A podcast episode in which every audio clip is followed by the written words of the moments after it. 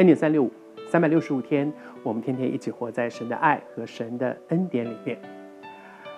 约西亚带来了极大的改变，而他的改变也是有步骤的。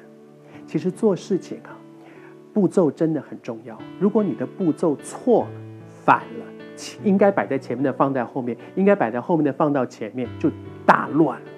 步骤，约西亚带来的改变，整个国家的改变。第一步是什么？招聚。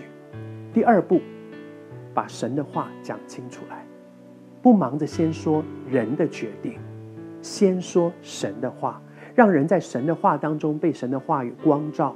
你知道圣经，神的话使我们脚前的灯，路上的光。神的话像光，它会让我看清楚说，说我把我的人生搞成这样，我把我的婚姻搞成这样，我把我的亲子关系跟我孩子关系搞成这样，我把我的工作搞得一团糟，到底我的问题在哪里？神的话是光，会让人看清楚我们的问题。当人真的看清楚了，听清楚了，接下去他做的是什么？与神立约。他知道，当我们听说哦，原来我是这里错了，原来我是那样做错啊，对，我改，我改。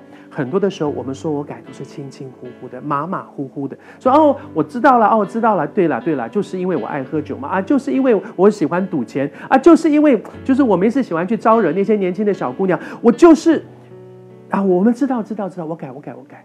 知道很多的时候，我们说我我改，我改，我改，都是轻轻忽忽、马马虎虎，意思意思，然后呢，三分钟热度，不久又再来了。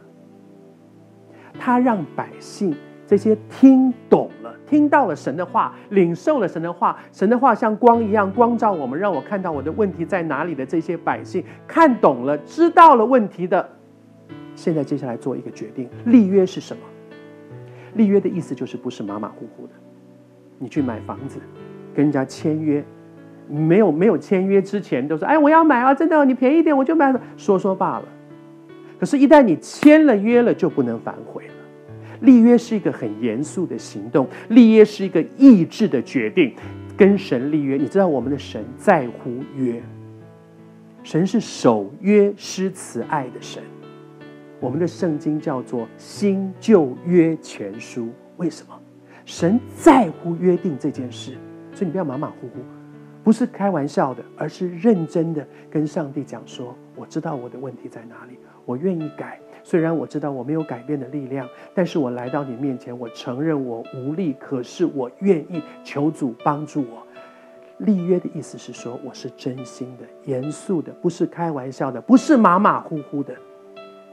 主真的有能力在我们的生命当中带来极大的改变，但是主也等我们认认真真的对神说：“我承认我有问题。”我承认我改不了我的毛病，我在你面前很认真的说，求你帮助我，我愿意改变，上帝一定帮助。